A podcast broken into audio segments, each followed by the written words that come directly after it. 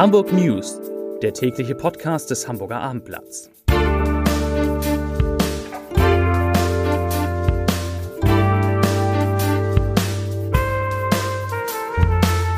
Herzlich willkommen. Mein Name ist Lars Heider und heute geht es um warnende Durchsagen am Hamburger Hauptbahnhof und die Frage, was eigentlich dahinter steckt. Weitere Themen. Bundeskanzler Olaf Scholz soll noch einmal in der Cum-Ex-Affäre befragt werden. Hamburg steht ein Hochsommer-Intermezzo bevor und der HSV startet mit einem Nordderby in die neue Zweitligasaison und zwar auf eigenen Wunsch auswärts. Dazu gleich mehr. Zunächst wie immer die Top 3, die drei meistgelesenen Themen und Texte auf abendblatt.de. Auf Platz 3 HSV startet mit Traditionsduell in die neue Saison.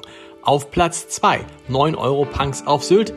Sie sagen, Polizei findet uns besser als die Touristen. Und auf Platz 1 Scholz soll erneut aussagen, die CDU behauptet, der Kanzler hat gelogen. Das waren die Top 3 auf abendblatt.de. Wenn man in diesen Tagen mit einem ICE oder IC in den Hamburger Hauptbahnhof einfährt, kommt aus den Lautsprechern eine Warnung. Man möge doch bitte als Fahrgast sehr auf sein Gepäck und alle Wertgegenstände aufpassen, heißt es, weil in Hamburg häufig Diebe zusteigen und das Gewusel beim Ein- und Aussteigen nutzen würden, um Koffer oder Jacken oder Taschen zu entwenden. Weil das nach einem größeren Problem klingt, haben wir vom Hamburger Abendblatt mal bei der Polizei nachgefragt und siehe da, dort ist von einer Häufung von Diebstählen im Hauptbahnhof und in den Zügen nichts bekannt. Im Gegenteil, man ordnet bei der Polizei die Warnung ausschließlich als sogenannte präventive Maßnahme ein.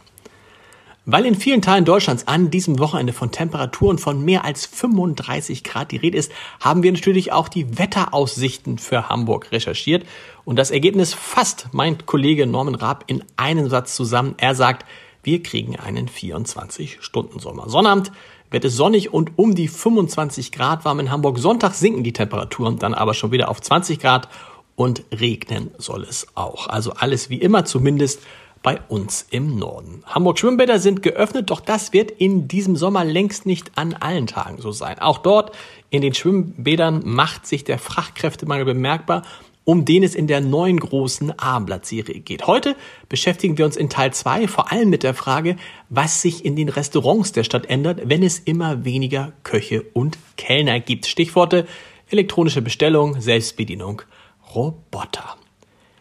Er war vor mehr als einem Jahr einer der ersten Zeugen im Parlamentarischen Untersuchungsausschuss, kurz PUR, der Hamburger Bürgerschaft zu den Cum-Ex-Geschäften der Warburg Bank. Nun soll er auch der letzte Zeuge werden. Bundeskanzler Olaf Scholz wird nach den Sommerferien den Hamburger Abgeordneten noch einmal Rede und Antwort stehen müssen. Man sei in Abstimmung mit dem Bundeskanzleramt bezüglich des 19. August, erfuhr das Abendblatt aus PUA-Kreisen. Offen ist noch, ob Scholz nach Hamburg kommt oder ob der Ausschuss zu ihm nach Berlin reisen muss, um ihn dort zu vernehmen.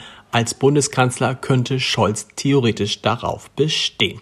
Der CDU-Obmann im PUA, Richard Seelmaker, sagt zu dem ganzen Fall dem Hamburger Abendblatt, ich zitiere, für mich steht eines heute fest. Olaf Scholz hat die Parlamente zweimal belogen.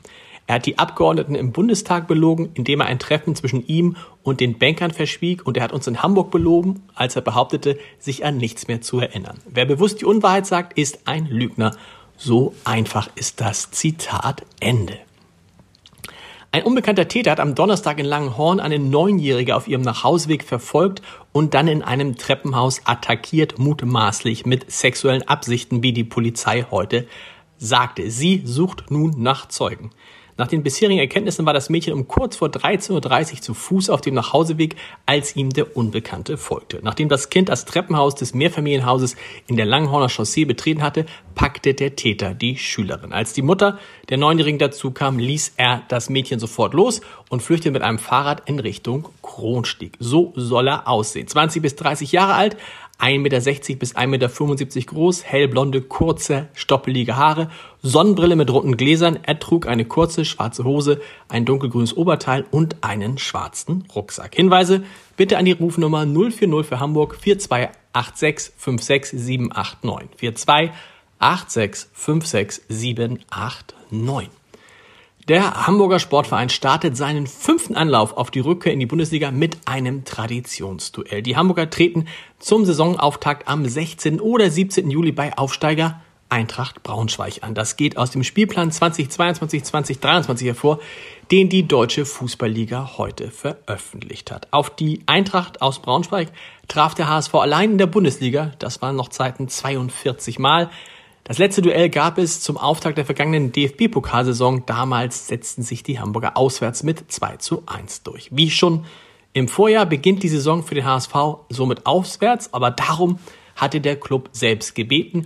Der dann neu verlegte Rasen im Volksparkstadion soll genügend Zeit bekommen, um anzuwachsen. Das alte Geläuf, schon bei den beiden Rammstein-Konzerten in dieser Woche arg strapaziert, dürfte bei den Auftritten von Harry Styles und den Red Hot Chili Peppers im Juni bzw. Juli den Rest bekommen. Das erste Hamburger Derby der Saison wird der HSV übrigens ebenfalls auswärts bestreiten am 12. Spieltag. Das ist irgendwas zwischen dem 14. und 17. Oktober geht es zum FC St. Pauli. Zum Podcast-Tipp des Wochenendes.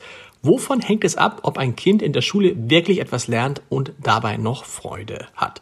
Das ist eine der Fragen, die ich mit Dieter Lenzen, dem ehemaligen Präsidenten der Universität Hamburg und einem Pädagogen in unserem gemeinsamen Podcast wie jetzt besprochen habe. Die Antwort ist übrigens wunderbar eindeutig. Hören Sie mal rein unter www.abendblatt.de slash podcast. Ach, ja, die spektakulärste Geschichte des Tages kann ich Ihnen an dieser Stelle leider noch nicht verraten. Nur so viel. Sie sollten in den nächsten Stunden mal auf abendblatt.de oder morgen ins Hamburger Abendblatt schauen. Das lohnt sich. Ich verspreche es. Ich wünsche Ihnen ein schönes Wochenende. Wir hören uns Montag wieder um 17 Uhr mit den Hamburg News. Bis dahin. Tschüss.